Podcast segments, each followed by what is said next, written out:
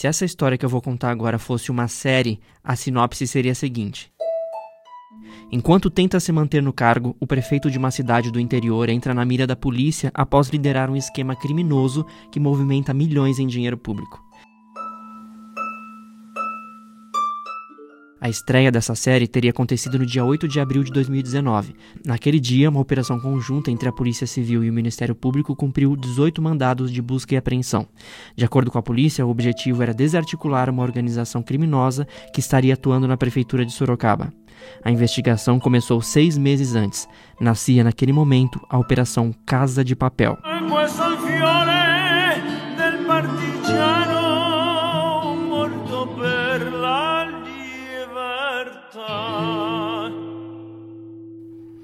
O nome da operação faz alusão à série da Netflix em que ladrões realizam o maior roubo da história. De momento nos conheceis e quero que siga sendo assim. Não quero nada de nombres, nem perguntas personales, nem por supuesto relações personales. Entre a realidade e a ficção, a semelhança fica por conta do jogo de poder em torno do dinheiro e a organização de uma quadrilha. Na Casa de Papel da Vida Real, em Sorocaba, a soma dos valores de contratos com suspeita de fraude é de 25 milhões de reais. No dia em que a operação foi deflagrada, o trabalho começou ainda durante a madrugada. Antes das 5 horas já havia grande concentração de policiais no terceiro DP. Às 6 horas, o comboio composto por policiais e promotores chegou ao Paço Municipal. Eles seguiram até as secretarias investigadas para cumprir os mandados de busca e apreensão. Os policiais pediram desligamento dos servidores de internet da prefeitura para evitar que os dados fossem apagados por meio de computadores de fora do Paço Municipal. A decisão ocorreu depois que os agentes perceberam tentativas de mudar a senha no sistema municipal. Os mandados resultaram na apreensão de documentos, armas e munição. A polícia também pediu o bloqueio de bens imóveis e veículos dos suspeitos investigados. Segundo o Grupo de Atuação Especial de Combate ao Crime Organizado, o GAECO, esses contratos possibilitaram o cometimento de fraudes. Pessoas que não teriam nenhuma condição de prestar serviço à prefeitura passaram a ser contratadas e subcontratar os trabalhos que deveriam oferecer. Seria uma terceirização da terceirização. O grupo criminoso, segundo as investigações, era formado por secretários municipais, servidores públicos e empresários. Mais tarde, a investigação apontou o prefeito caçado José Crespo como líder do esquema. As ações teriam começado a partir da primeira cassação do mandato de José Crespo, em 2017. Depois que voltou ao cargo, ele teria determinado que todos os empresários que fossem contratados pela prefeitura doassem recursos. Os crimes cometidos vão desde contratos superfaturados até serviços contratados e não prestados. Também começaria ali uma investigação de uma possível prática de lavagem de dinheiro. O prefeito Cassado teria criado uma taxa de retorno. Foi quando algumas licitações e contratos passaram a ser direcionados com o objetivo de prover esse fundo. O dinheiro serviria para pagar despesas necessárias para a continuidade de Crespo na prefeitura.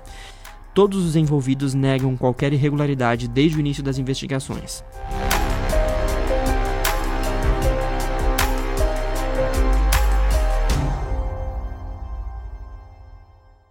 A história ainda não acabou, mas eu vou dar um spoiler. A última temporada terminou desse jeito.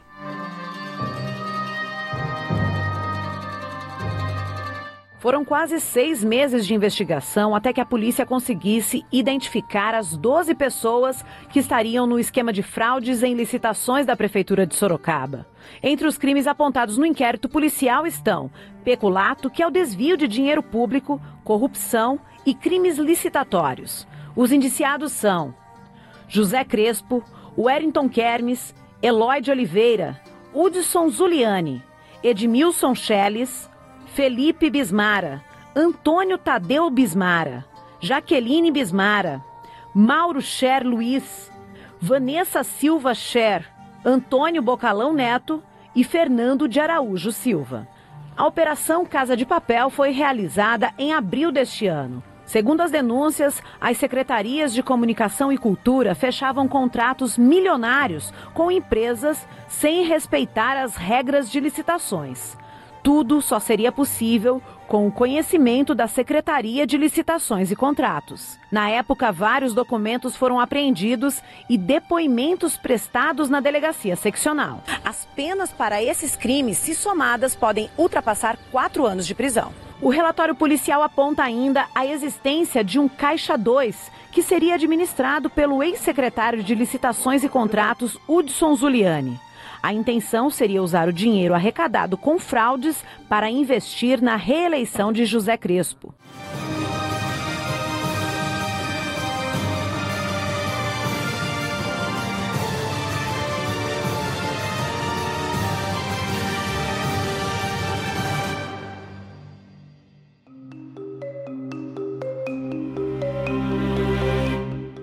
Hudson, são 25 milhões de reais em contratos suspeitos.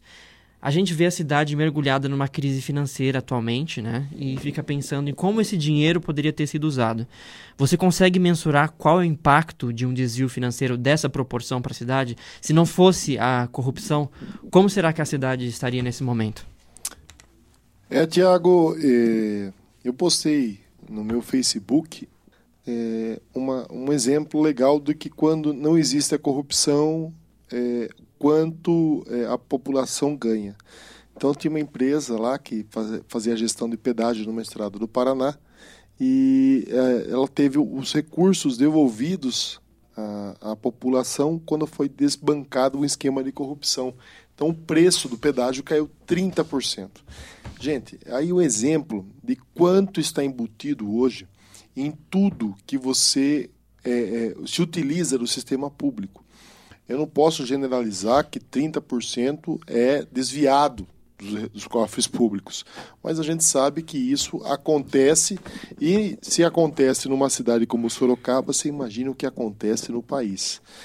É, eu vejo que é, muitas vezes o legislativo mesmo ele é usado ou enganado ou acaba sendo é, é, desviado é, a atender anseios, tipo assim, precisamos de mais saúde, precisamos disso, precisamos daquilo, e a gente vai fazendo aquela cobrança é, é, no executivo, o executivo muitas vezes de verdade, outras vezes não de verdade, atende os pedidos, os anseios, e esses anseios muitas vezes são é, é, fabricados para justamente se despejar mais dinheiro aonde necessita ou tem mais facilidade para que esse dinheiro seja é, desviado. É. E na publicidade de Sorocaba é isso. Você falou de 25 milhões de reais. Isso estamos pegando uma pasta, uma pasta pequena. A comunicação hoje, ela é uma das menores orçamentos que existe. Você imagine quanto, se, se formos é, ir a fundo, fazer uma operação dessa na saúde, em outras pastas, quanto não vai se é, levar a conhecimento ou vai ter acesso a mais contratos como esse. A gente sabe que existe, a gente sabe que isso é, é algo que quem opera nessa, nessa seara sabe fazer muito bem. Infelizmente. É, a gente está falando da Casa de Papel porque é, houve a denúncia, a polícia e o Ministério Público investigaram, deflagraram a operação, mas eu fico imaginando quanta coisa desse tipo não deve acontecer sem que isso venha à tona, sem que a gente fique sabendo, né? Eu, eu praticamente sei de vários esquemas hoje de, de contratos é, superfaturados, contratos direcionados, pessoas que recebem uma devolução de alguns contratos. Eu sei, eu sei quem dá, eu sei quem recebe, como que recebe, qual contrato foi, de como que é feito. Eu sei tudo isso. A grande dificuldade hoje é que a nossa legislação ela dá uma ela, ela dificulta tanto é, é, é ou coloca tanto é, empecilho para que você possa levar isso aí para uma investigação maior, que você tem que ter prova. E esses caras não deixam um, um, fio de cabelo, eles sabem fazer muito bem. Hoje se formou no país essa lei 8666, a lei de licitações, é uma lei que burocratizou um sistema e que os profissionais em, em, em fabricarem editais, fabricarem aí é, licitações, prepararem licitações, eles se profissionalizassem nisso. Então eu não vejo hoje, não é querendo tirar a esperança da população, mas o que muda uma nação não é uma lei, é o comportamento do cidadão. Você pode encher seu carro de trancas, que se tiver um bandido querendo levar seu carro, ele vai arrumar um jeito de levar seu carro. Alarmes, muitas vezes, eu pego muito uma comparação isso, porque ah, agora saiu um alarme novo, que agora o bandido não consegue é, é, desativar. Dá dois, três meses ele vai conseguir superar aquela tecnologia. E assim é na corrupção. Você pode criar um milhão de leis, só vai dificultar uma coisa. Quando a população quiser o remédio, para fazer uma licitação demora dois, três meses. Aumenta a burocracia, mas quem vai ganhar a gordurinha na compra desse remédio vai continuar ganhando do mesmo jeito. É um absurdo. Mas aí o que está? A lei está falha? Não. Quem está operando dentro do poder público, é, é, mal intencionado, ele tem sim é, é, é, acesso a fazer qualquer tipo de prática ilícita e não ser pego, não deixar rastro. Infelizmente é assim, porque dá para se fazer tudo de errado estando dentro da lei. Agora, o inquérito da Casa de Papel foi concluído. Né? A Justiça é, suspendeu o relatório, pediu para que a polícia é, refizesse o relatório, porque um dos indiciados é, solicitou à Justiça para que não fosse considerado indiciado, mas sim investigado. Né? Mas, de qualquer maneira, o relatório está pronto, vamos dizer assim, pode ser considerado pronto, né? Quais desdobramentos você acha que esse caso vai ter daqui para frente? Eu pergunto porque, mesmo diante de todas as evidências que fundamentaram esse relatório do inquérito, né, os indiciados, os envolvidos negam qualquer irregularidade. Você acha que na fase judicial esse discurso de negação pode dar lugar a delações, por exemplo? Com certeza. Agora começa a entrar num período de desespero. Eu ouvi aqui na Câmara Municipal várias vezes, está vendo? Essa casa de papel não vai dar em nada. Olha lá, o delegado está quietinho. Tá, viu que não tinha nada, não prosperou. E agora não. Nós vemos um avanço em cima disso. E, obviamente, é, é eu acredito que até que um ou outro ali tenha mais ou menos culpa. É, mas e a, a, parte da alegação de inocência, isso é, é a orientação de qualquer advogado. É, mas eu creio que a hora que for aberto o que a polícia já teve acesso, como conversas de WhatsApp, e-mails, gravações telefônicas e até a própria sigilo, a, a quebra de sigilo bancário, fica difícil a pessoa muitas vezes se declarar inocente. Até porque muitos do que ali estão arrolados já tiveram problemas anteriores, não era nem para estarem hoje à frente de nenhuma pasta pública. Mas, é, é como eles alegam sempre inocência, quem o é, nomeou muitas vezes acreditava que de fato era mais um coitadinho vítima de uma circunstância. E agora viu-se que não é bem assim, era uma prática rotineira que ele já desenvolvia antes e foi confirmado agora. É, o que você falou, e é, é interessante a gente lembrar que essa história né, da Operação Casa de Papel ela se soma e se confunde até com outros casos, como o do falso voluntariado, do prefeito viajando para outro país, né? É, é, quer dizer, é, os envolvidos se acu acumulam é, outras situações que fazem com que a gente duvide até da probidade né, dessas pessoas. É, parece enredo de série televisiva, né? Você assistiu a Casa de Papel, Hudson? Eu não assisti a Casa de Papel, mas tem uma outra que eu acho que é mais a cara de Sorocaba, que chama O Mecanismo. E nessa O Mecanismo, é, o ator lá, o Dalton Mello, ele acaba pedindo a manutenção do esgoto na sua calçada, que estava faz, fazendo esgoto, e aí vem um poder público para fazer manutenção e fala assim: olha, isso aqui vai demorar três meses para a gente conseguir resolver, coisas do tipo, um prazo muito extenso para conseguir resolver aquele problema. Aí o cara fala, pô, mas eu vou ficar com esse cheiro horrível de esgoto é, invadindo a minha casa? Não, falo, se o senhor quiser, tô aqui, ó. Tem esse rapaz aqui que ele vai resolver seu problema rapidinho. Então, o próprio, o a, corrupção está desde a, da, da, pessoa que te atende na porta da sua casa até a, a, os cargos mais é, é, elevados. Então a pessoa aí quando esse, essa empresa indicada pelo funcionário é, da, da, da, autarquia que fazia o serviço chega para fazer a manutenção, ele cobra um valor absurdo, o cara acaba pagando, mas por que você está pagando tudo isso? Falar, não, 100 é meu, 100 é do rapaz que indicou. Então, existem sistemas, existem mecanismos de corrupção hoje implantados em todas as áreas, em todas as esferas, e não é só no poder público. É, nós sabemos, estamos aqui é, hoje, por exemplo, numa Câmara Municipal. A quantidade de pessoas que vêm aqui, muitas vezes no desespero, é, e até pela ineficácia do sistema público, principalmente saúde e educação, fala assim, pô, tem como passar meu filho na frente da creche, na, na, nas vagas, tem como, é, eu estou precisando do exame, tem como você passar na frente, ou tem como quebrar uma multa. Isso aqui é uma coisa mais comum que tem.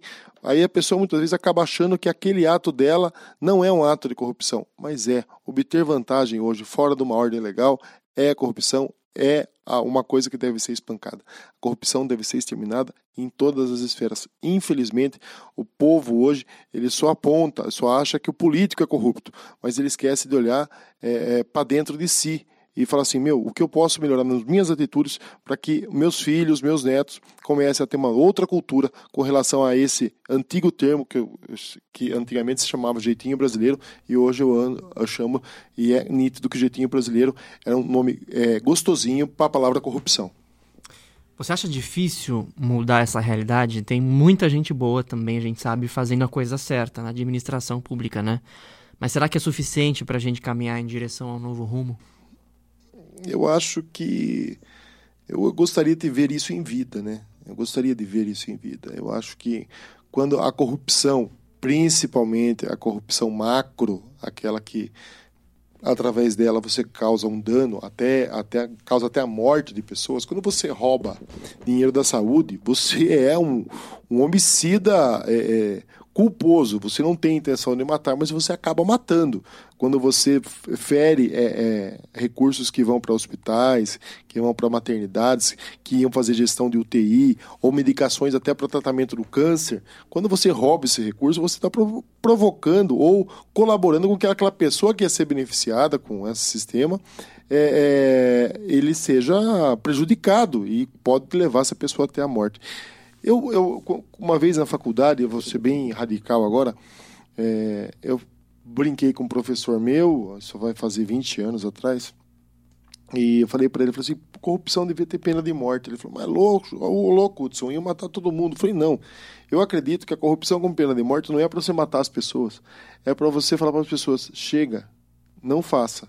E se ninguém fazer, ninguém vai morrer.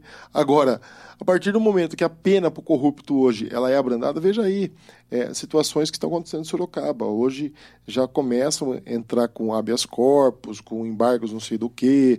Então, a legislação ela dá muita, óbvio, dentro da ampla defesa, muitas ferramentas para que a pessoa que se envolveu em qualquer ato improbo ela seja é, é, inocentada ou que a, a, investigação em si mele né, e, e não obtenha o resultado agora a população clama. E a população, de uma certa forma, também começa a ficar desanimada e fala assim: bom, isso aí não vai dar em nada, não vai dar em nada, não vai dar em nada. E esse descrédito, descrédito da população, isso é muito ruim porque eu sei que existem promotores, promotoras, delegados, juízes honestos que estão hoje aí lutando contra um sistema que cada vez é maior e, e, e mais estruturado. E a gente não pode deixar de dar apoio a essas pessoas. A série Casa de Papel é sobre um roubo que seria o maior da história. Você acha que dos escândalos que Sorocaba já vivenciou, é, caso a justiça confirme que esses desvios tenham ocorrido mesmo, né? Esse seria talvez o maior da história da cidade de Sorocaba? Não, tivemos escândalos. É... escândalos maiores, infelizmente. E, e temos, temos e tivemos escândalos muito maiores do que esses que chegaram na televisão, gente. Eu, a grande é, diferença é que alguns escândalos eles não é, fazem, fizeram parte hoje de um sistema investigativo. Não se teve um fiozinho para puxar. Se você consegue hoje materializar algo é, que indique à polícia, que indique ao, ao, Ministério Público algo que ele puxe e que tenha é, substância do outro lado dessa linha, a coisa vai. O difícil é que, como eu disse e repito, as pessoas hoje se profissionalizaram em esquemas de corrupção no poder público. Muito bem, vamos para a segunda parte do programa. É hora de falar sobre as notícias de Sorocaba. Olha só, Hudson, ainda falando sobre a Casa de Papel, a prefeita de Sorocaba, Jaqueline Coutinho, assinou nesta terça-feira a rescisão do contrato com a agência de publicidade De Gentil. O valor era de 20 milhões de reais. A empresa era responsável pela produção e veiculação de campanhas institucionais da prefeitura de Sorocaba. A De Gentil foi uma das empresas investigadas pela operação Casa de Papel. Que história é essa, Hudson? 20 milhões é um valor completamente absurdo para uma cidade como Sorocaba gastar com publicidade, né? Como que foi que a gestão passada conseguiu celebrar esse contrato e como que você avalia a decisão da atual prefeita? Bem, é, hoje nós estamos aqui num período que está se votando o orçamento. Quando nós votamos o orçamento nesse mesmo período do ano passado, esse contrato não fazia parte do orçamento, gente. Esse contrato falou, ah, vocês aprovaram. É, as pessoas que não buscam informação ou que acham uma fake news confortante, então ela abraça a fake news, porque aquela fake, é, fake news, ela, ela, ela dá a ela aquela coisa que ela queria. Não importa que não seja verdade. Então, a verdade é essa: é esse orçamento de Gentil, esse contrato, não existia previsão orçamentária para isso. Após aprovarmos o orçamento, no começo desse ano, 2019, a, a, a, foi feito um, um, um, uma, uma catação vamos dizer assim, foi catando dinheiro da URBS, dinheiro do SAI, de outras secretarias e transferindo esse dinheiro, esses recursos de outras pastas para a, a Secretaria de Comunicação, para poder dar condição dessa empresa ganhar. Isso ficou muito nítido nas, nas, nas, nas, investigações, que a licitação foi preparada para que essa empresa ganhasse. E isso agora vai ser a justiça, vai ver se esses indícios se comprovam. Mas o que a gente apurou aqui fica nítido isso. Aí, é, em virtude disso, nós da Comissão de Economia, para você ter uma ideia, desses 20 milhões, eles gastaram de janeiro desse ano até abril 8 milhões de reais. Era um contrato de 20 milhões para ser gasto em dois anos. Em quatro meses eles gastaram 8 milhões de reais em publicidade e a cidade passando aí uma dificuldade financeira absurda. É muito dinheiro é, é, é foi é, despejado fora do, dos cofres públicos sem a menor é, responsabilidade. Partindo disso, eu sou presidente da Comissão de Economia, me reuni com os meus colegas é, e nós fizemos uma indicação ao Ministério Público que pedisse a suspensão desse contrato. Eu protocolei lá, o promotor Orlando Bastos Filho acatou o meu pedido e mandou uma recomendação na época para o prefeito Crespo que suspendesse esse contrato. O prefeito Crespo, então, atendeu o pedido do Ministério Público, o contrato estava suspenso. Mas suspenso não, significa que ele estava findado. O contrato estava lá, mas não estava sendo utilizado. Bem, agora é, a, a prefeita Jaqueline fez a, a, a, finalização, encerrou esse contrato com essa empresa e agora é, eu tenho certeza que esse fantasma desse contrato que envolve tanta coisa em volta do nome dessa empresa é, é, é, pelo menos é uma coisa a menos que Sorocaba tem pendurada nos cofres públicos da nossa cidade. Estudos para aplicar uma reforma administrativa na Prefeitura de Sorocaba devem ser concluídos na próxima semana, segundo afirmou a prefeita Jaqueline Coutinho. Ela explicou que a redução no número de secretarias é essencial para reduzir as despesas em um momento de dificuldades financeiras do município é uma medida de austeridade, né, Hudson? Mas como que você avalia essa medida? Será que traz uma economia significativa? Não, isso é fundamental. Eu acho que. Eh, eu, eu dei uma entrevista hoje para a Rádio Cruzeiro do Sul, que eu falo que para você fazer acomodação política, porque o, o, executivo sempre ficou, isso, executivo quando eu falo é municipal, estadual, federal, sempre ficou de joelhos ao legislativo. Ele depende de tudo é, do, do agrado que ele dá ao legislativo. Então ele acaba fazendo uma amplitude e, e vai colocando assuntos assim, é, é, é, secretaria do lado da rua do lado direito da rua, a secretaria do lado esquerdo da rua. Então ele vai esmiuçando secretarias em pequenos em situações que são iguais, praticamente o mesmo tema, mesma situação que podiam estar acopladas na mesma pasta, não, mas vai se dividindo para poder acomodar politicamente é, aqueles partidos que apoiaram na campanha, vereadores que fazem parte da base, indicam também algumas secretarias. Por incrível que pareça, isso é um ato que não é ilícito, você compor seu governo com pessoas que apoiaram a sua campanha, apesar de eu achar que tudo deve ser feito dentro de uma coerência. A quantidade de secretarias existentes em Sorocaba, mais as autarquias, as empresas públicas, é um absurdo. É um absurdo. Existem secretarias que são criadas simplesmente para acalmar ânimo de vereador três, quatro vereadores, começa a brigar, fazer uma coisa e outra, pronto, se cria uma secretaria para atender ele. E agora vai ser, vai ser é, é, vai acontecer um desgaste político muito grande, porque, obviamente, que você fazendo um, um, um, enxugamento dessas pastas, há muitos que estão ali hoje mamando nas tetas do governo vão perder o seu direito, o seu, o seu é, entre aspas, emprego. E, obviamente, que batendo lá, vai estourar no legislativo. Aquelas pessoas que têm ligação política você pode ter certeza que vai ter muito vereador é, bravo com essa situação. Ah, veja como é no governo federal. O, o presidente Bolsonaro, ele está é, com um projeto dele lá para reduzir os ministérios e corre o risco dele não poder reduzir os ministérios porque o Congresso não quer é, a, aprovar a lei que permite ele que reduzam esses ministérios. Então, é, é você vê que não, não, não adianta o executivo querer fazer algo bom. Quando ele tem essa intenção, muitas vezes ele é prejudicado por ações do legislativo. Os funcionários da Associação Paulista de Gestão Pública estão novamente com os salários atrasados. Com isso, eles paralisaram 70% do efetivo de dois centros de atenção psicossocial, os CAPs, em Sorocaba. As pessoas que precisam do atendimento estão revoltadas, mas o convênio estava irregular e não podia continuar, né, Hudson? Você acha que a prefeitura está eh, é, certo ou errado em ter interrompido os pagamentos? Por que, que isso está acontecendo? Errado é, é, o, é o funcionário dessa empresa não, não, não receber pelo trabalho que ele está ele tá exercendo. Agora, que a empresa ela é responsável por essa situação e a administração, a administração pública que vinha pagando um contrato que não existia é, também é responsável é. Agora, quem que paga isso? É a população e o funcionário da empresa é, é, que, que hoje está sem receber. Então, mais uma coisa que mostra a nítida falta de gestão, a nítida falta de competência para fazer gestão de, gestão de contrato, e agora, quando você entra para fazer o que é certo, quem não tem culpa nenhuma acaba pagando por isso. Essa empresa, por exemplo, PGP, a gente já sabe que ele tem um histórico pesado de sempre dar problema nos seus contratos. Eu não sei como uma empresa dessa ainda tem autonomia dentro do Tribunal de Contas para poder estar tá participando da licitação. Infelizmente, e se sair uma nova licitação, essa empresa tem direito de concorrer e corre o risco de ganhar novamente. É uma vergonha.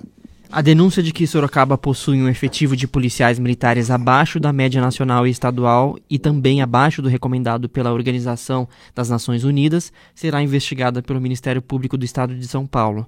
Hudson, o baixo efetivo da polícia seria hoje o principal problema de segurança pública na cidade? Não só esse, mas é, é, nós sabemos que o governo do Estado de São Paulo, Geraldo Alckmin, Mário Covas, quem mais que passou por lá? É, o José Serra, é, toda essa turminha, mas principalmente o senhor Geraldo Alckmin, que teve a resposta nas urnas com uma votação ridícula que ele teve para presidente da República, é, sendo ele governador do maior estado é, da, da federação, é a resposta mais ou menos do que ele fez com Sorocaba. A nossa região hoje sempre foi preterida perante as outras nas outras regiões do estado. Nós temos regiões como Campinas, Bauru, Ribeirão Preto, Zanos dos Campos, a Baixada Santista, que têm efetivos policiais é, é, muito melhores em comparação ao número de habitantes. Sorocaba, sempre, eu sempre falei, nosso efetivo policial é o mesmo desde 1988. A única coisa que foi feita até hoje foi cobrir os claros. O que, que é isso? As pessoas vão se aposentando e aí chega assim: olha, mais 30 homens para Sorocaba. Não, não é mais 30 homens. São 30 homens que estão é, substituindo 30 homens que estão saindo. O, o legal seria se nós tivéssemos, é, um efetivo e recebesse um bônus acima do efetivo que nós temos.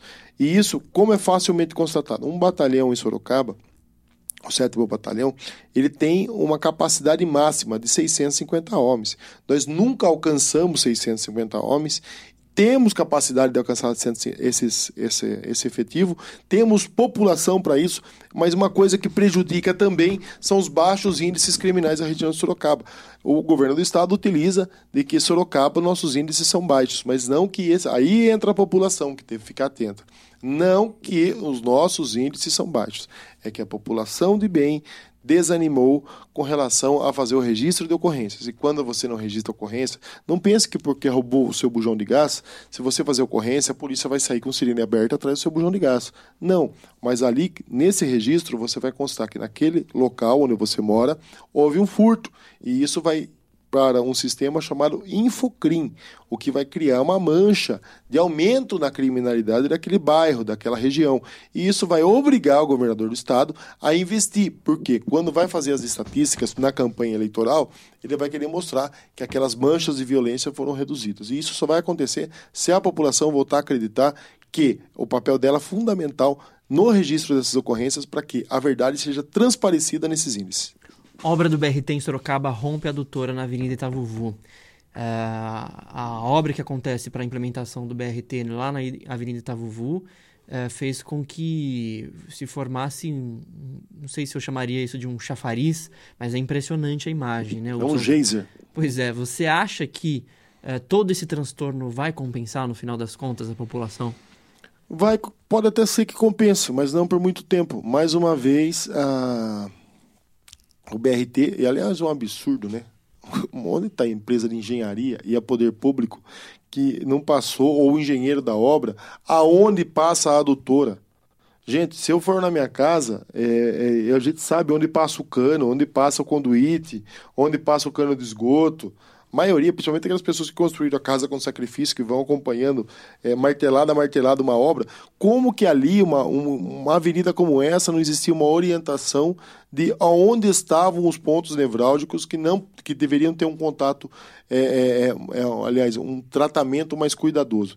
Isso aí agora é um transtorno para aquela região, mais um transtorno, como se não tivesse transtornos é, é, durante toda essa obra. E eu acredito que é, a população está sofrendo muito. Vai ter um sistema de BRT bonitinho, vai ter um ônibus bonitinho, as estações bonitinhas, mas a vida útil do transporte por ônibus está no final. Esse tipo de transporte está chegando ao fim. Não vai durar mais do que cinco anos. Vocês lembram que eu estou falando? Hoje o sistema de transporte está totalmente transformação. Ninguém mais hoje, no dinamismo que é o dia a dia das pessoas, tem capacidade hoje de ficar 40, 50 minutos num ponto de ônibus parado esperando um ônibus. Isso é uma perda de tempo absurda e muitas vezes quando chega esse ônibus, o ônibus passa e larga você no ponto. Ou você entra nesse ônibus e você vai chegar no outro lado, abarrotado, suado e até muitas vezes abusada, se for mulher, porque dentro do ônibus hoje a, a, a, essa, esse abarrotamento é tão grande que vai ainda aqueles espertinhos aí, abusam de mulheres nos ônibus. É uma coisa rotineira. Eu não sei como a justiça não fez ainda uma lei é, é um pouquinho mais drástica para quem comete essa atrocidade dentro do transporte coletivo. Mas espero que esse prejuízo causado hoje no rompimento dessa doutora não cause aí um desabastecimento para as pessoas daquela região. Moradores reclamam de bagunça e som alto durante bailes funk em bairros de Sorocaba. Bailes foram registrados neste fim de semana na Vila Helena, no Jardim das Flores, no Jardim Maria Eugênia, no Parque Vitória Régia e no Paineiras. O que está sendo feito em relação a esse assunto, Hudson? É, eu peguei essa, esse combate ao, ao, ao, pancadão, né, que é o termo utilizado para essas festas, entre aspas, é, eu peguei como um, uma coisa para a gente cuidar isso de forma muito efetiva. Então nós estamos conversando de praticamente diariamente com a Polícia Militar, com a Guarda Municipal, com a URBS e fazendo aquelas operações pancadão, tá? A gente sabe ainda que o efetivo ainda não é suficiente, estamos tentando agora ver se a gente consegue fazer a assinatura é, do, da, da, reativação da operação delegada, colocar 20 homens a mais aí, pelo menos para cuidar só dessa área de pancadão, mas as operações estão acontecendo. Então, pouco a pouco, essa, essa pessoas que ah, praticam ou frequentam esses bailes vão ver que não está valendo a pena mais é, é, praticar esse tipo de atitude na porta da casa dos outros. Uma multa hoje para uma pessoa é, que pratica é, som alto e coisas do tipo pode chegar até 18 mil reais. muitas vezes é maior do que o valor do veículo que o cara está barbarizando lá no meio dessas festas. Então, o pancadão em Sorocaba está sim sendo combatido e está aí com seus dias contados. Uma pessoa com a fantasia do personagem do filme It, A Coisa, foi vista na vida engenheiro Carlos Reinaldo Mendes, no bairro Alto da Boa Vista, em Sorocaba. Dias depois, o mesmo palhaço foi visto à noite na Avenida Dom Aguirre com uma fantasia mais completa. Ele estava é, num patinete elétrico, inclusive na segunda vez que ele foi visto, ele estava com uma fantasia é, mais elaborada, estava até com os balãozinhos vermelhos, né, que é característico do personagem do filme. Será que a gente vai precisar tomar cuidado ao passar perto de algum bueiro? Você assistiu o filme? Não? Eu não assisti o filme porque falaram muito mal desse filme para mim, falaram muito ruim. Disco 2 é pior ainda. é. Mas, enfim, eu, mas eu vi esse, esse, esse ser uhum. aí andando ali pro lado da Vila Hortência na Pedro José Senger. E realmente uma coisa que, e como eu não assisti o filme, eu fiquei olhando, falei, será que, será que você para assim para falar, eu tô vendo isso mesmo? É isso aí? Eu cara, falei, o que, que é isso? Aí, depois de alguns dias, eu vi uma foto, inclusive da própria é, rua que eu estava, na, na Pedro do Jacenja, é, e, e, e, eu vi aquela caracterização, aí que eu fui entender que, eu não sei, deve ser a promoção do filme, o que que é, mas que é uma coisa medonha, é, eu não gostaria é, nada de encontrar com um ser desse, é, sozinho numa rua escura, tô fora. Você topa, Hudson, no fim do mês, por ocasião do Halloween, gravar um episódio especial do, do podcast sobre folclore sorocabana e as lendas de terror da cidade? Nossa. Você tem alguma, você conhece alguma lenda de terror da cidade para contar? 1989, Mas não acho. conte agora, vamos guardar pro não, episódio só especial. Só vou, só vou contar. Eu fui na catedral porque tinham levado na catedral a boneca da Xuxa possuída. Bom, então você conta, você conta essa história no episódio que a gente vai combinado, gravar se combinado. você topar. Não, tá so... combinado, já tá pro topado. Halloween, então. Certo, agora nós vamos para a terceira e última parte do nosso Legitimidade Podcast. Vamos para as dicas da semana. Qual que é a sua dica, Hudson? Olha, vai ter um especial muito legal no Céu das Artes em homenagem ao Dia das Crianças, que vai acontecer no dia 12. Só não entendi porque esse dia especial vai acontecer no dia 13. Mas tudo bem, mas está valendo. Chama-se, é um evento com o pessoal que tem o título de Foca na Pipoca é, vai ter pintura facial, mais brincadeiras. É um, um, eu sei que a situação financeira hoje do poder público é, é, extremamente caótica, mas há uma dedicação, há um empenho de ainda fazer alguma coisa é, é assim voltada à criança, principalmente no Céu das Artes, que é numa região ali também bem populosa. Então, 13 do 10, das 13 horas às 17, foca na pipoca lá no Céu das Artes. Que legal. A minha dica é um aplicativo chamado Remini, ou Remini. Eu fiquei muito impressionado com esse aplicativo.